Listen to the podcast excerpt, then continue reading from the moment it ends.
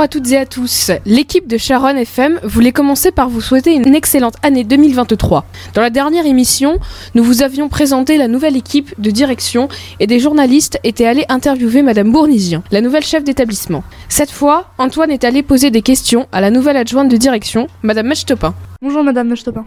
Bonjour Antoine. Alors, euh, commençons. Que faisiez-vous avant de rejoindre l'équipe Saint-Germain-de-Charonne Alors, tout de suite, avant de rejoindre l'équipe Saint-Germain-Charonne, j'étais dans un autre euh, collège, enfin collège-lycée, qui s'appelait Sainte-Catherine-Labouré dans le 14e arrondissement. Avant ça, j'ai travaillé dans une association de jeunes et avant ça, je travaillais dans le milieu de l'urbanisme. Et euh, pourquoi avez-vous choisi de devenir adjointe de direction? Euh, Et bah, alors, à la fois c'est un choix, à la fois, et bah, c'est une proposition qu'on m'a faite quand j'ai rencontré Madame Zami, donc l'ancienne directrice. Euh, donc, euh, j'ai, disons, j'ai, accepté euh, cette proposition. J'avais quand même déjà réfléchi, bien sûr, en amont. Et pourquoi est-ce que j'avais envie de faire ce métier? Parce que bah, c'est un métier qui est très très complet. En fait, on voit beaucoup de choses. À la fois, on peut rester avec les élèves, on enseigne, on peut apprendre à les connaître. Donc ça, c'est super important, toute la partie éducative. Et puis après aussi, on, travaille beaucoup avec les profs. Et je pense que la chose qui m'intéressait le plus, bah, c'était bah, de travailler en équipe avec les profs, de soutenir les profs, parce que je trouve que euh, c'est vraiment un métier fantastique. Et euh, depuis que je suis enseignante, je découvre que les enseignants sont des gens euh, extrêmement intéressants et que c'est aussi super important de, de prendre soin d'eux. Que pensez-vous de l'établissement en positif et en négatif? Alors, en positif, bah, déjà je trouve que c'est un bel établissement. Enfin, les locaux sont géniaux, les élèves sont disciplinés, enfin voilà, ils sont polis. Donc euh, ça c'est très agréable. Je trouve qu'il y a beaucoup de diversité, donc ça c'est génial. Euh, c'est vachement dynamique. Il y a plein de projets comme euh, bah, comme le club de journalisme, comme toutes les autres choses. Je trouve qu'il y a des super initiatives. en négatif, bah, la cour elle est un peu petite. Donc c'est vrai que pour vous, j'imagine que c'est pas très cool. Parfois je vous vois et je me dis ah, ce serait sympa si s'ils avaient plus de place. Donc ça je pense que bon c'est comme ça, mais c'est vrai que c'est un point négatif. Qu'est-ce que vous aimez euh, dans le fait d'enseigner euh, l'anglais européen?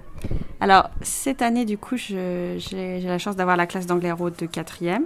Alors, qu'est-ce que j'aime? Euh, Je trouve que c'est, personnellement, en tout cas, c'est une matière où c'est un peu plus ouvert, un peu plus libre, parce qu'on n'a pas tout à fait les mêmes contraintes de programme voyez, quand on est enseignant, d'habitude, on a un programme qu'il faut suivre. Et avec LCE, donc langue, euh, langue et civilisation européenne, on n'a pas de programme. Donc on choisit. Du coup, on est très libre. Quand on est enseignant, on peut faire un programme vraiment qui nous plaît euh, et qui a une cohérence à la fois linguistique et à la fois culturelle. Voilà. Et puis les élèves sont super euh, motivés cette année. C'est vachement agréable et c'est sympa aussi parce que c'est des élèves qui viennent de classes différentes. Donc il y a une ambiance, je, je trouve, qui est différente. Ils se retrouvent qu'une fois par semaine et euh, voilà, donc je trouve qu'il y a un très bon rythme. Et honnêtement, cette année, j'adore vraiment la, LCE. D'accord, et ben merci beaucoup pour cette interview et d'avoir pris le temps euh, de m'accorder euh, cette petite interview. Merci beaucoup Antoine et bravo aussi pour ça, c'est super. Merci, au revoir. Restons dans la nouveauté du collège avec la présentation du CVC par Mathilde. Bonjour à toutes et à toutes. Aujourd'hui, je vais vous présenter le conseil de vie collégienne, donc le CVC. Donc le CVC est une instance citoyenne qui favorise l'implication des élèves dans la vie de leur collège. Des échanges destinés à améliorer le fonctionnement de l'établissement et les conditions de vie des élèves y sont organisées. Une grande partie des établissements comprend un CVC. Pour en savoir un peu plus, je vais poser quelques questions à Aliénor et Léo qui sont membres du CVC de notre collège cette année. Donc bonjour Aliénor et Léo. Bonjour. Bonjour. Quelle fonction peut occuper un élève au sein du CVC au sein du CVC, les rôles sont répartis en différents pôles. On retrouve le pôle écologie, qui permet à tous les, aux élèves de ce pôle de réfléchir à comment améliorer le collège niveau écologie et à rechercher des idées pour euh, communiquer avec les élèves pour que chaque élève puisse aussi faire des gestes écologiques. On a aussi le pôle de l'animation qui permet de créer des sorties, des animations sur un thème. Par exemple, à Noël, le côté animation a prévu les, fêtes de fin d'année avec les animations, les ventes d'accessoires, etc. On retrouve aussi le pôle communication qui permet de rendre un compte-rendu de la, de la, réunion du CVC aux élèves et d'informer les élèves sur ce que le CVC va, faire. On a aussi le pôle des finances qui permet de gérer le budget du CVC pour créer des projets. On retrouve aussi les équipes de direction avec Madame euh, Bournisien, Emma, la présidente du CVC. Monsieur le maire et, quelquefois Madame Metch Topin assistent aussi à ces réunions. Ils nous permettent de dire ce qui est possible ou non pour réaliser certains projets. Quand ont lieu les réunions du CVC et comment se déroulent-elles? Les réunions du CVC ont lieu à peu près tous les mois, à une fréquence qu'on essaye régulière, euh, et elles se déroulent par la présentation de l'ordre du jour, et après chacun donne ses idées. Sont présents tous les élèves, si possible, de tous les pôles, ainsi que, comme on l'a dit, l'équipe de direction. Ok, bah merci beaucoup euh, Aliénor et Léo. Donc nous vous donnons rendez-vous la prochaine émission pour en savoir encore plus sur les projets du CVC. Maintenant, passons à la culture des livres, avec des livres, des livres et encore des livres, en commençant par la présentation d'un livre, Rouge Rubis. Bonjour, donc la trilogie des gemmes a été écrite en 2009 pour le premier tome par Kerstin Gier aux éditions Milan pour le livre en poche. Le premier livre est sorti en France en 2011. Cette série compte trois tomes, Rouge Rubis, Bleu Saphir et Vert Émeraude. La trilogie a été ensuite traduite dans 36 langues. Les trois tomes ont aussi été adaptés au cinéma. Gwendoline Schaeffer est une jeune adolescente vivant avec sa famille à Londres. Cette famille renferme un étrange secret. Certains de ses membres possèdent un gène très rare qui leur permet de voyager dans le passé, mais par contre pas dans le futur. Dans la famille de Gwen, c'est sa cousine Charlotte qui est censée posséder ce gène, et c'est donc elle qu'on a préparé. Mais également Gwendoline fait un saut dans le temps. Sa mère la conduit donc à la loge du comte de Saint-Germain. Cependant, la loge pense que Gwen ment jusqu'à ce qu'elle saute devant eux et qu'ils aient la confirmation que c'est le douzième et dernier membre du cercle, le rubis. Donc nous avons aimé cette série car le sujet change et est intéressant. Le livre est assez bien construit et il nous tient en haleine. Et comme moi, les professeurs ont des livres qui les ont marqués. Nous avons donc, avec Sacha, de nouveau harcelé un prof pour qu'il réponde à nos questions sur le livre qui a marqué sa jeunesse. Et notre victime est cette fois... Monsieur Ledoux, professeur de LCLA ou langue et culture de l'Antiquité, plus communément appelé latin grec. Tiens, tiens, des élèves du Sharon News l'avaient déjà interviewé il y a quelques années. Il a donc dû choisir un autre livre marquant. Bonjour Laureline et Sacha. Bonjour Monsieur Ledoux. Quel est le livre qui a marqué votre jeunesse? Alors, euh, au collège, euh, je dirais que c'est le meilleur des mondes. Et qui est l'auteur? Alors, c'est un auteur euh, anglais, Aldous Huxley. Et pourquoi ce livre a-t-il marqué votre jeunesse? Alors, il a marqué ma jeunesse, parce que d'abord, c'était mon premier livre, euh, disons, de, un peu de science-fiction, de dystopie. Et euh, dans une société où euh, euh, tous les individus sont fabriqués de la même manière, eh bien, il y a quelques humains qui sont un petit peu différents et qui sont rejetés. Et c'est ça qui m'a, au- auquel été sensible. L'avez-vous aimé? Alors oui, j'ai beaucoup aimé, je dirais, je, euh, je m'en suis pas rendu compte tout de suite, mais après coup, euh, quelques années après, je me suis rendu compte que ce livre m'avait- profondément marqué justement par euh, la question de, la révolte, de la rébellion face à un État oppresseur, et puis euh, aussi à la question de la, de la différence et de, de, la, de la discrimination face à la différence. Qui est votre personnage préféré? Je pas un personnage préféré, mais c'est vrai que les deux personnages, disons, euh, qui sont amoureux de l'un de l'autre, si je me souviens bien, ça doit être John et Lénina, évidemment, qui, qui essaient de vivre une relation euh, à part euh, de ce monde totalement euh, formaté et où toutes les, les relations amoureuses sont interdites, m'ont beaucoup plu. Qu'en avez-vous retenu? Eh bien, j'en ai retenu le fait que la- société, euh, d'abord que l'auteur a, a- a, en quelque sorte été visionnaire d'une société où tout est normalisé, de plus en plus normalisé, et où il est tou- toujours plus difficile d'assumer euh, et d'affirmer sa, sa différence. Et enfin, le conseillerez-vous aux élèves du collège? Alors peut-être à partir de la troisième, euh, parce que c'est un livre quand même d'un certain niveau, euh, donc euh, puisqu'il y a un côté déjà un peu réflexif, voire même euh, philosophique, donc ça peut être une petite euh, préparation au lycée. Est-ce qu'il a été adapté en film? Alors, euh, je ne crois pas. Je crois qu'il n'a pas été adapté au cinéma, mais peut-être qu'il y a eu des adaptations euh, pour la télévision ou, des, ou euh, pour une, des séries aux États-Unis, mais j'en suis pas très sûr. Merci. Merci. Merci à vous. Et il se trouve que je fais aussi partie du club lecteur. Encore toi? Mais tu monopolises la rubrique? Donc, comme je disais avant qu'on m'interrompe, j'en fais partie. Nous avons donc eu l'occasion avec Madame Brett d'aller au salon du livre jeunesse de Montreuil le 2 décembre dernier. Nous avons eu la chance de rencontrer une éditrice de la maison d'édition L'école des loisirs. Voici la discussion. Alors bonjour, moi je m'appelle Maya Michalon, je suis éditrice pour l'école des loisirs depuis 5 ans. Euh, je travaille pour les 5 collections romans, donc je peux euh, publier des livres dans les collections Moucheron, Mouche, qui sont des premières lectures, la collection neuve pour les un peu plus grands, fin, fin primaire, et les collections ados, médium et médium plus. Et le rôle d'un éditeur, si je peux euh, l'expliquer, le rôle d'un éditeur, c'est vraiment deux choses principales. C'est euh, lire des manuscrits que les auteurs envoient, donc ils ont des projets, ils ont envie que leurs textes deviennent des livres, et nous, on va faire tout le travail entre le, manuscrit et le livre. Euh, D'abord, c'est un choix, c'est-à-dire qu'on lit des manuscrits toute la journée et qu'on va décider si tel texte nous intéresse ou pas. Donc il faut qu'il y ait une émotion forte parce qu'on va ensuite travailler de longs mois sur ce texte-là. Donc si on ressent pas une émotion forte dès le début, ben, on risque d'être euh, assez vite lassé et pas très enthousiaste. Et le travail de l'éditeur, une fois qu'il a dit oui à un projet, qu'il a dit à l'auteur, moi ça m'intéresse de vous accompagner, ça va prendre des mois de dialogue sur le texte pour le retravailler et le, et le rendre le meilleur possible. Ça peut consister à couper des parties qui sont trop longues et ennuyeuses, euh, par exemple réécrire la fin, supprimer un personnage qui ne nous semble pas intéressant, donner plus de place à un personnage qui nous semble intéressant, euh, travailler le rythme, travailler le découpage du texte, ajouter des scènes manquantes, travailler sur les incohérences. Parfois, on, on a une idée au départ et puis quand ça se développe, le projet prend une autre forme et c'est plus cohérent. Voilà, ça va consister en tout ça. Puis, recherche du titre, travail sur la couverture, rédaction de la quatrième de couverture pour que le texte devienne un livre. Merci. Et hum, quel est votre, donc, euh, votre, votre intérêt? Pourquoi venir au Salon du Livre de Montreuil? En tant qu'éditeur, c'est une grande visibilité, c'est-à-dire qu'on sort un peu de nos bureaux.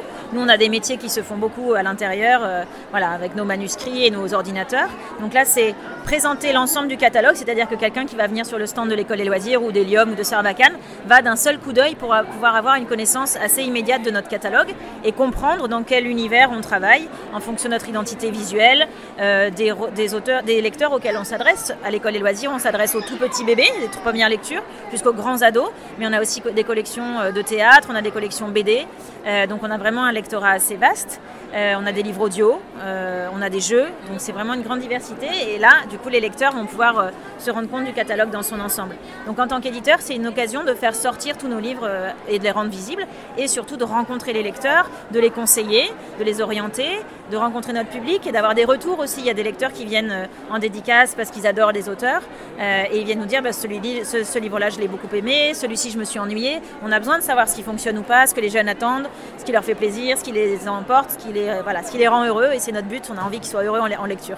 Et une dernière question, euh, quand est-ce que sort euh, le, de- le prochain tome de Sauveur et Fils? C'est le tome 6 Ah, ou c'est 7, le je 7, crois C'est on le attend 7, hein, le c'est 7. ça, voilà. Alors, il va pas tarder, il sera prévu euh, au printemps prochain. Euh, il est coécrit cette fois-ci. Mario de Muraille s'est associé à sa fille, Constance Muraille. Voilà, donc du coup, c'est un texte qui va être euh, coécrit et, et il, sera bientôt, il sera bientôt dans les bacs, comme on dit. Voilà, on finit de travailler. Merci beaucoup. Je vous en prie. Merci à vous, Madame Michelon, d'avoir répondu à nos questions. Restons dans la culture avec le cinéma. Adèle, Violette et Élise vont nous présenter un film que nous adorons toutes et tous. Titanic. Bonjour à toutes et à tous, Euh, nous allons vous parler de Titanic qui ressort bientôt au cinéma. Euh, le film Titanic a été produit et réalisé par James Cameron et est sorti en 1997. Ce film s'inspire d'un fait historique mais il y apporte aussi des éléments fictifs comme l'histoire d'amour entre Rose et Jack.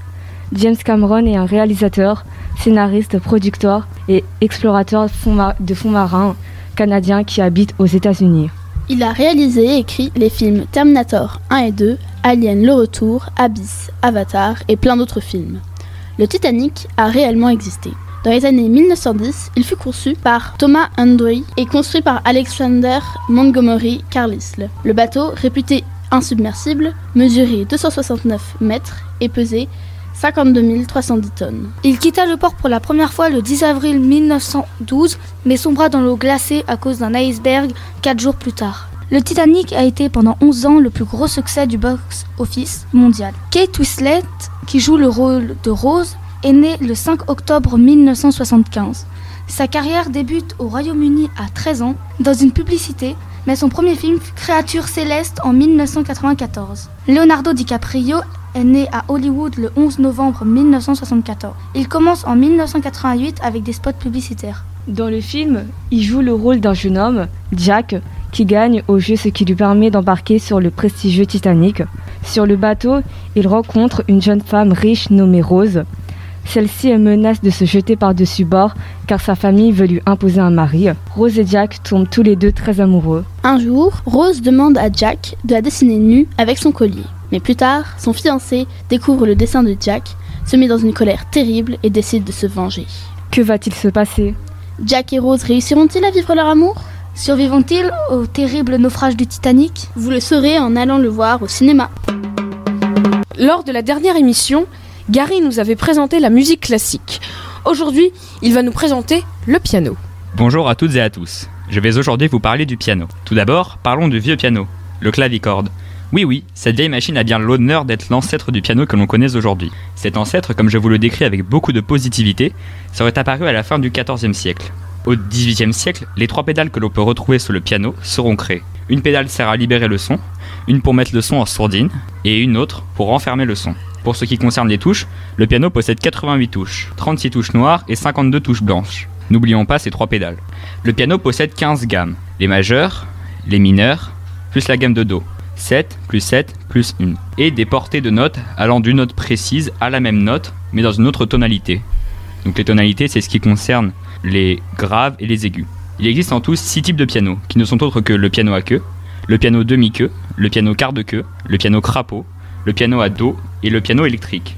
Parmi de nombreux compositeurs et interprètes du piano, nous pouvons trouver Chopin, Beethoven, Liszt, Mozart, Schubert, Krieg, Tchaïkovski et bien d'autres encore. C'est avec ce paragraphe riche en informations que je conclus ma série sur la musique. J'aborderai un autre sujet n'ayant aucun rapport avec la musique pour les émissions prochaines. Venons-en maintenant à une activité qui nous détend, les jeux vidéo. Bonjour, je suis de retour. Lors de la dernière émission, je vous ai parlé d'un livre. Cette fois, je vais vous parler d'un jeu vidéo. Monster Hunter Stories 2 Wings of Wind. Oui, vous avez bien entendu, il s'agit du 2. Mais ne vous en faites pas, il ne faut pas obligatoirement avoir joué au précédent pour comprendre l'histoire. Sorti le 9 juillet 2021 sur Switch et PC, il fait suite à Monster Hunter Stories, sorti en 2016 sur 3 et 2DS. Ces histoires parlent d'un ou d'une, car bien sûr vous pourrez choisir le genre de votre personnage, jeune rider. Mais qu'est-ce qu'un rider? Un rider, de l'anglais ride, qui veut dire monter, c'est quelqu'un qui peut devenir ami avec des monstres et les chevaucher, au contraire des chasseurs qui les tuent. Vous vous doutez bien que chasseurs et riders ne font pas bon ménage. Donc reprenons. Notre héros héroïne vit dans un village de riders.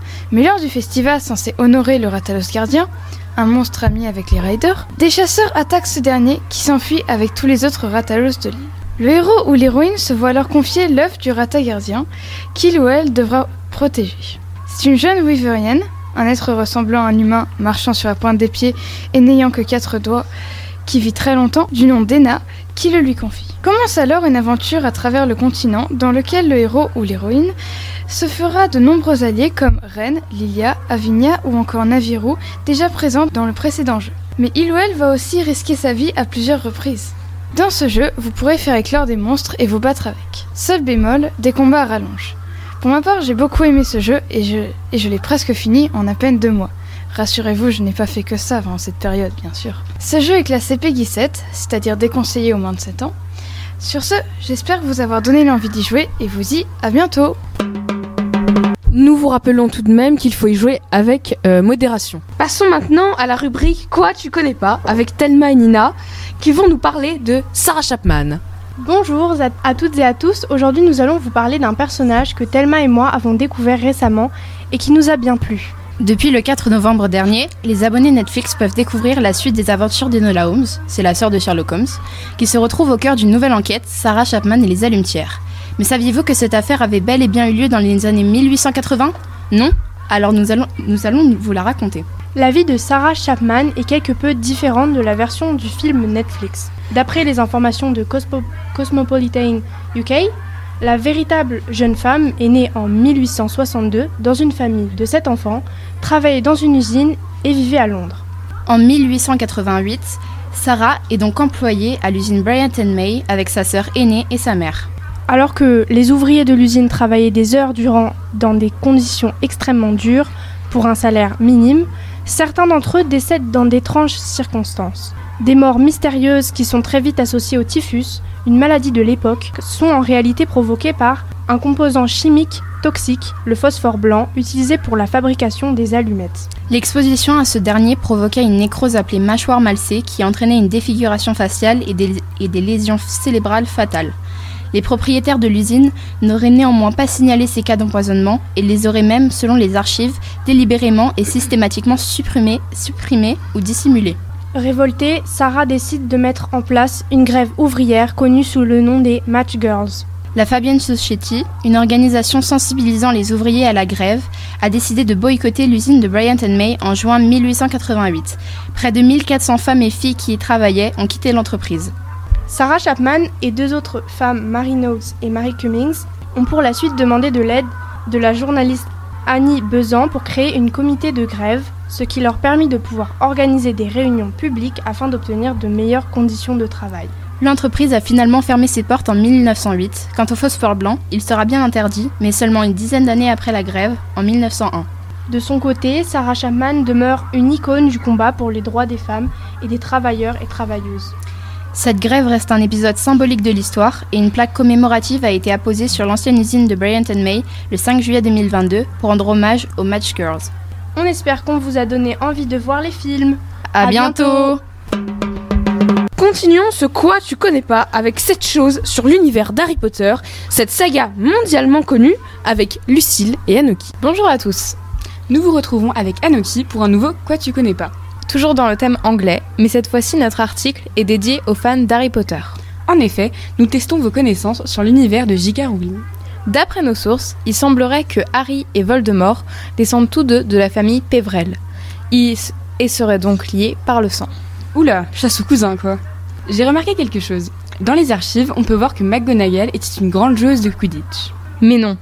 Continuons dans les scoops. À la fin du tome 5, Harry Potter et l'Ordre du Phénix, c'est Arthur Weasley qui devait mourir, mais il a ensuite été remplacé par Sirius Black, ce qui lui a permis de vivre assez longtemps pour voir mourir l'un de ses fils.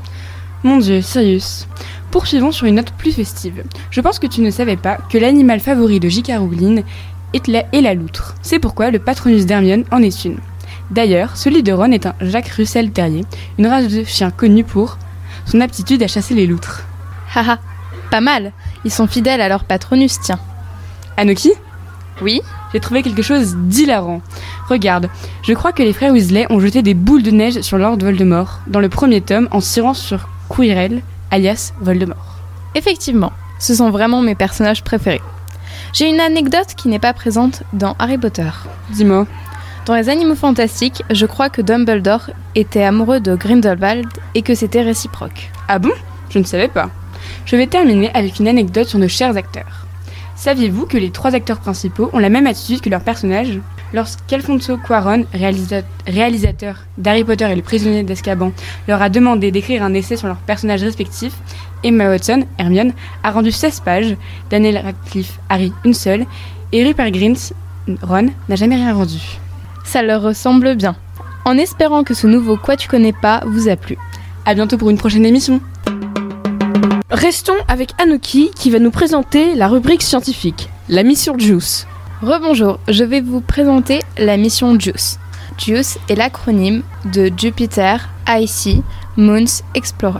Cette mission sera lancée depuis le port spatial de l'Europe à Kourou, en Guyane, par une Ariane 5 et arrivera dans le système jovien en 2030. Normalement, JUICE devrait décoller en avril 2023. JUICE est la première grande mission dans le programme Vision cosmique 2015-2025 de l'ESA. Les deux questions de la vision cosmique étaient quelles sont les conditions qui entourent la formation des planètes, l'émergence de la vie, et comment fonctionne le système solaire et comment des boules de gaz colossales ont pu naître? C'est donc pour répondre à ces questions que la mission JUICE a été créée. La mission JUICE consiste à étudier l'atmosphère et la magnétosphère de Jupiter et de Callisto, qui est l'objet du système solaire ayant le plus de cratères. Mesurer pour la première fois de l'histoire l'épaisseur de la croûte glacée d'Europa, recenser les futurs sites d'exploration, étudier la surface glacée, la structure interne et l'océan sous la surface de Ganymède, observer les interactions magnétiques et plasmiques de Ganymède, savoir s'il y a eu ou il y a de la vie sur les lunes de Jupiter. Le satellite naturel Europa est actuellement l'endroit le plus probable où il aurait pu s'être développé une vie extraterrestre. La NASA conçoit d'ailleurs Europa Clipper, une sonde spatiale dédiée à la recherche de la vie extraterrestre sur Europa. Ganymède est le seul satellite naturel à produire un champ magnétique. Ce champ magnétique a même créé des aurores dans son atmosphère comme sur la Terre. Lors de la dernière émission, Léo nous a présenté la grande histoire des transports parisiens. Aujourd'hui, il nous raconte la suite de cette odyssée. Dans cette émission, je vais vous parler de l'avenir du métro parisien, mais avant d'en arriver là, retournons dans son passé. Alors, il faut savoir qu'au 19e siècle, Paris est de plus en plus paralysé par ses transports de surface. Car si vous vous en souvenez, dans la dernière émission, je vous ai parlé de l'évolution des bus dans la capitale. Et donc toutes ces voitures et tous ces bus hippomobiles gênent la circulation. C'est de là qu'est venue l'idée de, la création d'un métro avec l'objectif de réduire les transports de surface, mais aussi d'assurer l'ouverture de l'exposition universelle de 1900.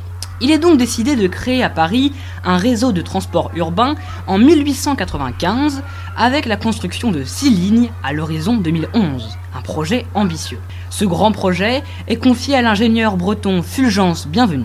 Les travaux commencent en octobre 1895 pour aboutir le 19 juillet 1900. Et c'est sous le nom de la CMP, la compagnie de chemin de fer métropolitain parisien, qu'est inaugurée la première ligne du métro parisien. Cette ligne relie la porte de Vincennes à la porte Maillot. En 5 mois d'exploitation, 4 millions de voyageurs vont emprunter le métro parisien. C'est un tel succès que les lignes 2 et 3 sont commandées dans la foulée. Depuis ce jour, l'histoire du métropolitain parisien ne s'arrête plus et ne fera qu'évoluer. Aujourd'hui encore, de très grands projets se préparent. En dehors des rénovations ou des prolongements de lignes, le projet du Grand Paris Express permettra de réduire les temps de trajet de banlieue à banlieue de manière significative avec la création de 4 lignes, la 15, 16, 17 et 18, à l'horizon 2030. Pour en savoir plus et si le projet vous intéresse, rendez-vous à l'exposition La Fabrique du métro à Saint-Ouen. Pour la réalisation de ces articles sur l'histoire des transports parisiens, je me suis beaucoup inspiré des ouvrages de Klim Laming, un historien, dont vous entendrez l'interview dans la prochaine émission de Sharon FM. Restez à l'écoute. Comme nous vous l'avons annoncé dans l'émission précédente, la web radio a un parrain. Pierre va nous le présenter. Alors, Laurent Vautier était un ancien surveillant de notre collège. Il est maintenant journaliste à France Bleu Picardie, l'une des 44 radios locales du réseau France Bleu, que vous connaissez peut-être. Mais pourquoi est-ce que je vous parle de ce journaliste? Eh bien parce que depuis cette année, il est le parrain de Sharon FM. C'est-à-dire que tout au long de l'année, il pourra nous donner ses précieux conseils pour améliorer nos émissions. Il est déjà venu une première fois, le lundi 14 novembre, pour se présenter et nous parler de son métier. Nous le remercions et attendons avec joie sa prochaine venue. Merci chères auditrices, chers auditeurs d'avoir écouté cette émission. L'ensemble de l'équipe Web Radio de Sharon FM vous souhaite à nouveau une excellente année 2023. À bientôt.